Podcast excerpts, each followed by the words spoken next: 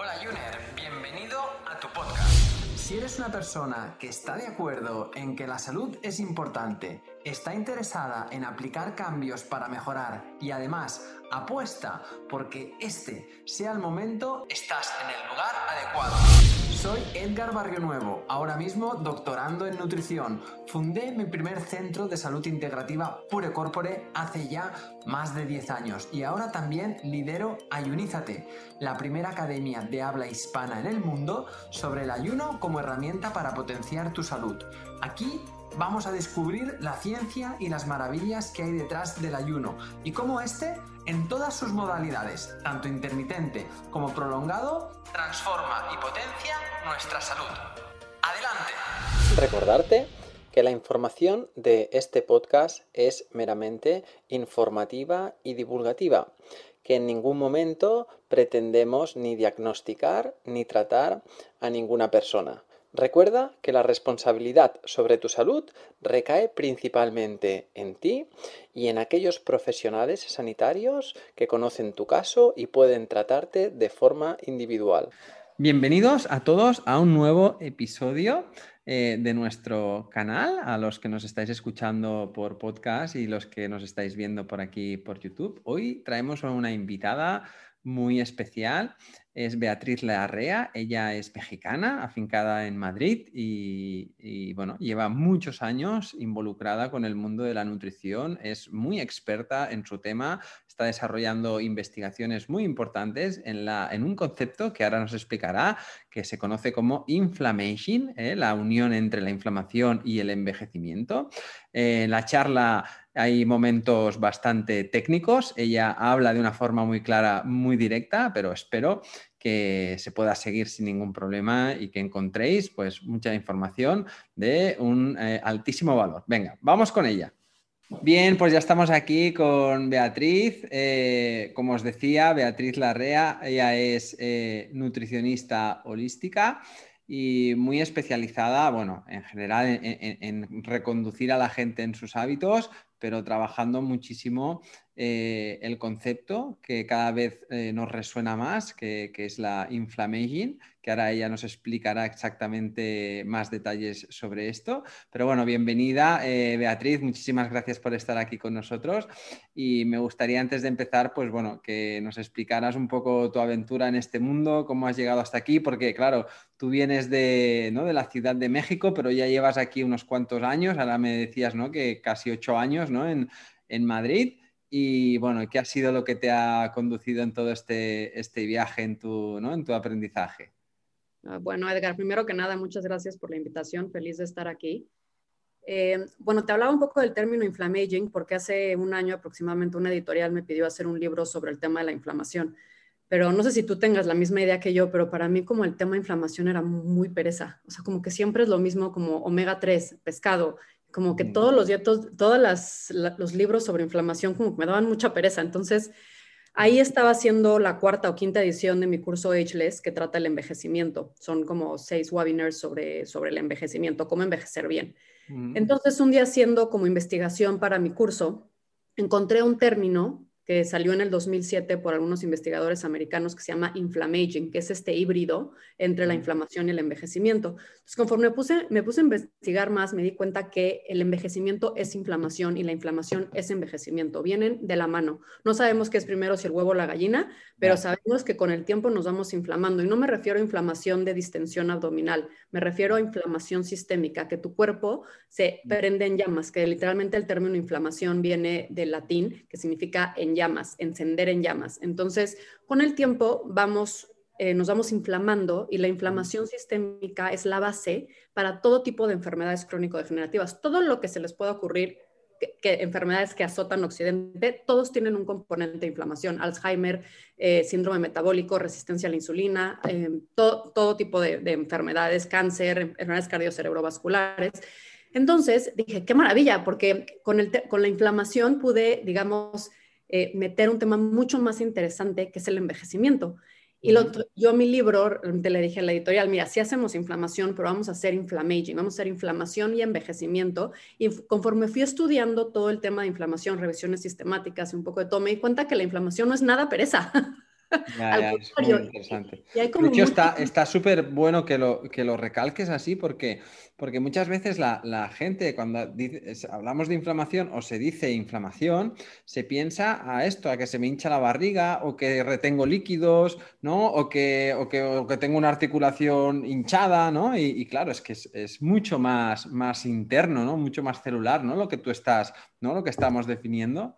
Sí, porque además no, no es algo que puedes medir físicamente, o sea, puedes medirlo en sangre con diferentes marcadores inflamatorios, como puede ser interleucinas o proteína C reactiva, pero no es algo que tú sientes. O sea, que digo, yo me estoy inflamando con el tiempo y siento como sentirías la distensión abdominal, o sentirías que, bueno, todas las enfermedades que terminan con itis quiere decir inflamación, entonces artritis, eh, colitis, cualquier cosa tiene un componente inflamatorio, pero o sea, la inflamación sistémica como tal, cuando tienes un síndrome metabólico, no se siente como sentirías la distensión abdominal. Entonces es muy importante, digamos... Sería como un enemigo silencioso, ¿no? Que va por dentro, ¿no? Que va cociendo ahí a fuego lento sin darte cuenta, como el síndrome este de la rana, ¿no? Que le pones el agua fresquita y, no se entera de que se está calentando hasta que hierve y, se muere la pobre, ¿no? Eh, es eso, ¿no? Exactamente. Dicen que la mayoría de las enfermedades crónicas tardan entre 15 y 30 años en desarrollarse en el cuerpo. No es de que de repente un día, ay, me desperté con Alzheimer. No, o sea, es poco a poco tu cuerpo va, va siendo derrotado, digámoslo así, te vas inflamando día a día por años y años y años. Entonces hay que pensar, ¿qué estás haciendo tu día de hoy? ¿Estás, digamos, echándole eh, gasolina al fuego o estás trayendo a los bomberos? Porque te vas a inflamar, todos nos vamos a inflamar porque estamos envejeciendo, todos vamos a envejecer, cada momento, cada segundo de tu vida estás envejeciendo. Entonces, ¿qué estás haciendo? ¿Estás, como te digo, prendiendo el fuego o apagándolo? Ya, ya. Entonces, así para, para que la gente eh, ¿no? pueda tener una idea clara, o sea, la inflamación, eh, ¿qué, ¿cuáles son los factores que pueden eh, acelerarla, ¿no? O pueden ¿no? echar más leña al fuego y producir más. Eh, ¿Y cómo, los podemos ahí tener así ¿no? localizados para tenerlos bajo control? Bueno, hay varios factores que son muy importantes. Uno de ellos es el cortisol, el estrés. El cortisol, como seguramente sabes, es una hormona antiinflamatoria, pero el problema es cuando tenemos niveles crónicos de estrés, el cuerpo se vuelve así como tienes resistencia a la insulina, te vuelves resistente a los efectos antiinflamatorios del cortisol. Entonces tu cuerpo cierra la llave para el cortisol y dice, ya me estresaste demasiado cortisol fuera de mi vida, como le hace a la insulina. Entonces, cada, entonces tienes como una cascada de inflamación con estrés crónico. Entonces, número uno, tengo un curso que estoy dando justo ahora de cuatro webinars sobre el cortisol. Entonces, ¿cómo bajar los niveles? O sea, no todos vamos a estar expuestos a estrés, es imposible no estar estresados, pero es aprender a bailar con el estrés. Entonces, yo quiero darle a la gente las herramientas para que puedan, digamos, mitigar o amortiguar los daños de estresores que tenemos en nuestro día a día, porque nuestra sociedad está hecha para estresarnos, desde el móvil hasta nuestra vida, todo nos estresa. Entonces, no te vas a poder no estresar, pero aprende a bailar con él. Entonces, número uno, el cortisol. ¿Cómo bajar esos niveles eh, crónicos de cortisol o de estrés? Eh, número dos, todo lo que tiene que ver con la insulina. Cuando tú tienes los niveles de azúcar muy altos en sangre, se genera una cosa que se llama productos finales de glicación avanzada. este, sí, te voy a decir en inglés, da igual. Entonces, esto lo que hace es que carameliza. La glucosa es una molécula muy pegajosa, como un chucho. Entonces, en el momento en que entra en tu torrente sanguíneo, va caramelizando tus proteínas y se producen todos estos estas moléculas que generan mucha inflamación sistémica. Y en cuestión de alimentación, pues sabemos las últimas dos revisiones sistemáticas que hay del año pasado nos han dicho que los alimentos, esto es otro mito, se pensaba que el alimento eh, más inflamatorio, por ejemplo, es, no sé, que las legumbres generan mucha inflamación, pero cuando realmente te vas a la ciencia pura y dura, te das cuenta en estas revisiones que lo más inflamatorio que es, a ver, ¿tú qué crees? Pues el azúcar, ¿no? ¿No? ¿Qué sería? La, la grasa saturada. La grasa saturada, ¿no? Claro, también con, mucho poder de oxidación, ¿no? Y de... Hmm. Sí, tiene que ver con varios factores, pero a mí eso me impresionó mucho porque yo también pensaba que era el azúcar. Y es, de hecho, la grasa saturada es más inflamatoria que la grasa trans, que nunca nos lo hubiéramos imaginado. La grasa trans está en la calificación después, un poco más abajo de las grasas saturadas. Las grasas saturadas, grasas trans, eso quiere decir aceites de, no tan buena calidad que son sometidos a temperaturas muy altas y son sumamente inflamatorios. Eso tiene que ver con la guerra de las prostaglandinas, el omega 6 contra el omega 3. Y además, esto es lo más antiinflamatorio que hay. Ahora, ¿qué es lo más inflamatorio? Eh, lo no, eso es lo más inflamatorio que hay. Ahora, ¿qué es lo más antiinflamatorio? Porque dentro del mundo de, la inflamación pereza, siempre habíamos escuchado que, que el omega 3, ¿no? Que el omega 3 es lo más antiinflamatorio, pero cuando lees las revisiones te das cuenta que no, que el omega 3 está como en sexto lugar. o sea que hay otras cosas que son mucho más, mucho más antiinflamatorias y el número uno son todas las familias de los flavonoides. Eh, todos los frutos rojos, el cacao y los isoflavonas, o sea, entonces todos todas las crucíferas, los germinados de brócoli que tienen mucho sulforafano. Entonces, realmente las frutas y las verduras son mucho más antiinflamatorios que el omega 3 del pescado sobre todo porque el pescado, la gran mayoría, nuestro, como sabes, nuestro mar está muy contaminado, entonces ya viene cargando con PCBs, con dioxinas, con todo tipo de todo toxinas que acaban siendo más antiinflamatorias. Entonces, sí, el omega 3 es antiinflamatorio, creo que está en el quinto puesto, pero es más antiinflamatorio. Eh, diferentes fitoquímicos y antioxidantes que vienen en el reino vegetal. Entre más brillen las frutas y las verduras, más antioxidantes tienen. Interesante. Y respecto a las grasas que comentabas, o sea, eh, eh, dependiendo, independientemente de, la, ¿no? de la longitud de la molécula, si es de cadena media o de cadena larga, por ejemplo, ¿no? Porque se hablaba mucho, ha habido mucha discusión también con, con aceites que sean de buena calidad, como por ejemplo, ¿no? de, buen, de buen origen, ¿eh? como por ejemplo el coco, ¿no? O como por ejemplo el, el ghee, igualmente eh, tienen esa capacidad de inflamación eh, al ser saturada. Yo creo, la verdad es que las revisiones no detallan eh, la diferencia entre, por ejemplo, el coco con sus ácidos grasos de cadena media o el pero el ghee también tiene butirato, entonces actúa como un antiinflamatorio. Entonces, en las revisiones no, o sea, porque en las revisiones creo que eran por cada revisión miles de artículos que, citaban, entonces no me leí todos porque me hubiera vuelto loca. O sea, ellos lo categorizan, pero ya cuando te vas como a la parte práctica, o sea, yo creo que lo que causa mucha inflamación es por ejemplo, los lácteos, los lácteos enteros, la, leche de vaca, porque son muy altos en grasa saturada y, otros componentes que causan inflamación, caseína y demás, las carnes rojas y los embutidos. Y también es, el exceso, porque no, no es que eh, un poco de grasa saturada te vaya a inflamar, pero cuando, cuando analizas las zonas azules, son estas comunidades más longevas que están casi exentas de enfermedades hasta sentados los 90 años, te das cuenta que un común denominador que tienen todos, y probablemente esa es la razón por la cual envejecen también, es que su dieta es muy baja en proteínas animales, muy. Solamente los, los en Loma Linda son vegetarianos, pero todos los demás creo que depende mucho de la comunidad, pero comerán animal una vez a la semana, una vez cada dos semanas, porque como seguramente sabes, porque tienes un libro sobre el ayuno, em, eh, la proteína, la, la, proteína animal activa ciertas rutas del envejecimiento, como puede ser, por ejemplo, mTOR entonces, y, el reino vegetal o, el ayuno, por ejemplo, el ejercicio, activan todas las rutas de la, vitalidad. Entonces, activa MPK, activan las sirtuinas.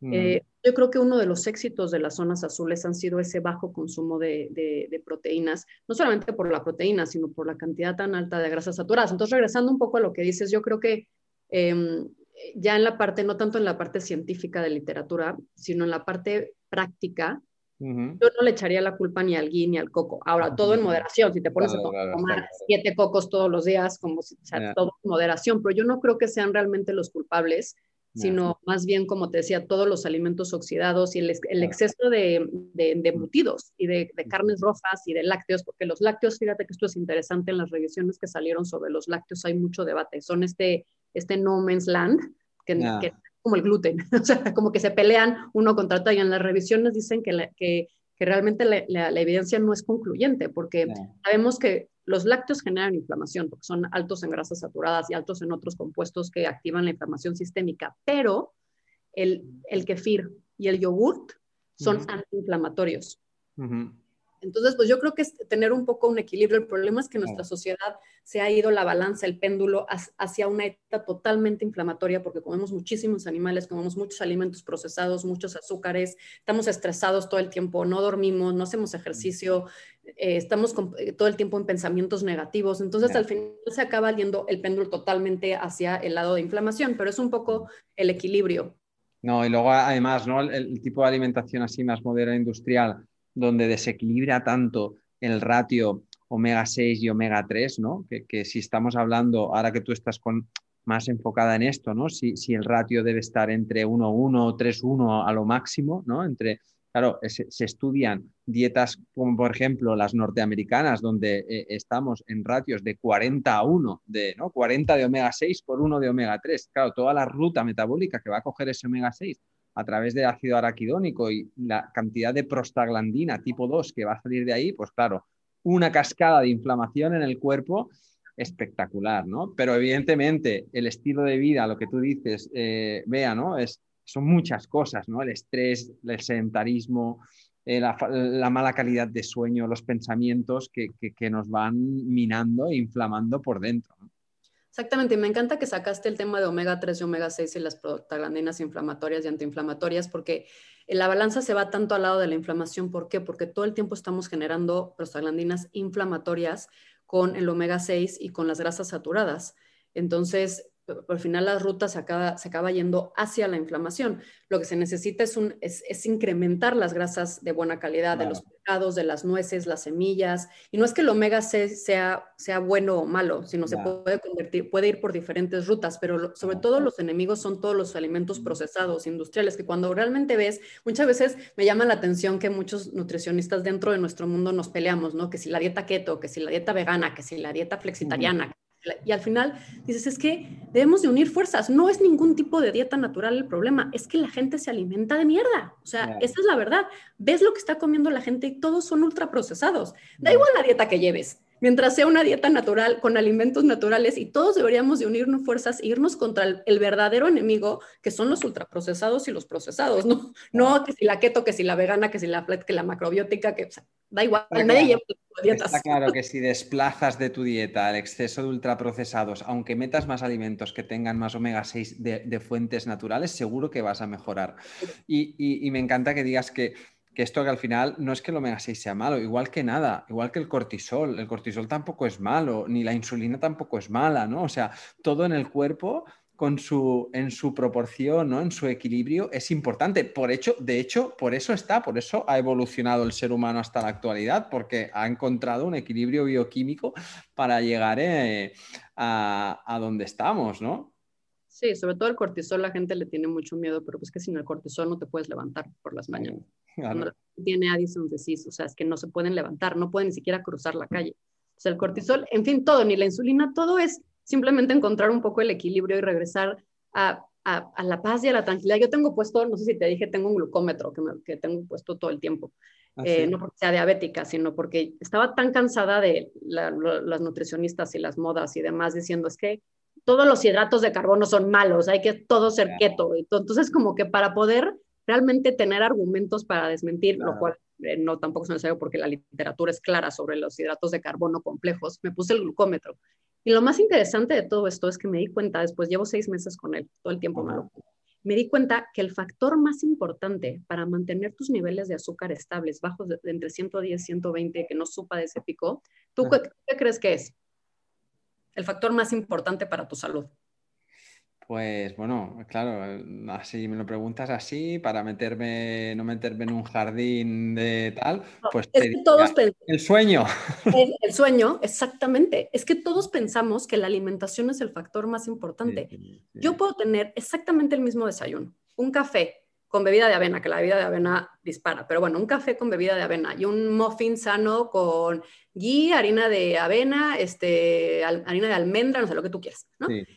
El día que no duermo, mi cuerpo se, despierta enfadado. Y así como tú tienes menos tolerancia para lidiar con tus problemas, tu cuerpo tiene mucho menos tolerancia para enfrentarse a su problema, que es los niveles altos de glucosa y de inflamación. Entonces, la respuesta es totalmente diferente. El día que duermes, el día que no duermes. La comida no se procesa igual. El día que tú estás contento, riendo con amigos, eh, generando todo este, este, sentimiento de comunidad feliz, no va a ser igual la respuesta de tu cuerpo que si estás solo enfrente de la televisión, comiendo a toda velocidad, contestando el móvil, eh, estresado sin saber qué está comiendo. Es que la respuesta no es la misma. Entonces, esto es interesantísimo porque no es tanto lo que comes, sino cuál es el alrededor de lo que estás comiendo. Y cada vez que tus niveles de azúcar se disparan, generas inflamación. Entonces, esto es muy interesante porque son cosas que podemos hacer. ¿Cómo estás durmiendo? ¿Cuál, ¿Cómo es la calidad de tu sueño? ¿Cómo te despiertas por la mañana? ¿Qué emociones estás eh, generando o cultivando en tu, en, tu, en tu día a día? ¿Estás practicando la gratitud? ¿Estás generando este sentimiento de comunidad, de relaciones? ¿Te sientes acompañado? ¿Te sientes solo? ¿Estás amargado? ¿Estás contento? Eso es muy, muy importante. Sí, total. Una de las peores torturas que hacían, ¿no? Eh, cuando, ¿no? La Edad Media o, ¿no? Era dejar a la gente sin posibilidad de dormir, ¿no? Los ponían en plataformas que se iban moviendo y no, podía, no podían dormir. La gente se volvía completamente, completamente loca. Es que está claro, ¿no? Y gente que, que le cuesta muchísimo controlar el peso, que tiene esa tendencia a inflamarse. No hemos hablado de, la grasa, ¿no? Como, como aspecto inflamatorio, el propio tejido graso, ¿no? Pero, pero bueno, eh, eh, es otro tema que está ahí, pero claro, y luego no descansan bien, no duermen bien, no hay un descanso reparador, una buena producción de hormona de crecimiento por la noche, ¿no? Un buen pico de cortisol para amanecer y que te, como decías, te dé te dé un, chute, ¿no? El levantarte de la cama y ponerte ahí a hacer mil cosas, pues está claro. Eh, Beatriz, me encanta como, dices las cosas sin ningún pelo en la lengua y totalmente eh, clara. Yo creo que hemos hablado ahí de muchas cosas súper interesantes para, todos. Eh, entonces, ahora mismo, cuéntanos un poquito, si alguien quiere conocer todo más de lo que estás desarrollando, ¿dónde te puede encontrar? Bueno, eh, Instagram de la REA, B de Beatriz, luego la REA.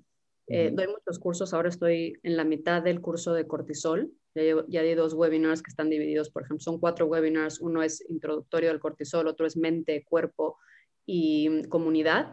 Luego tengo un libro ya publicado y mi, siguiente libro sale yo creo que en septiembre, octubre. Doy consultas personalizadas, bueno, un poco de todo, pero todo a través de Instagram o mi página web que es eh, beatrizlarrea.com. Perfecto, eh, Beatriz. Pues oye, ha sido un auténtico placer. Espero que podamos tenerte por aquí en otra ocasión para que sigas ahí eh, poniéndonos al día de todos tus, tus avances y tus investigaciones. Y, nada, nos vemos en la, en la próxima. Perfecto, muchísimas gracias por la invitación. Te mando un abrazo. Venga, un abrazo. Hasta luego.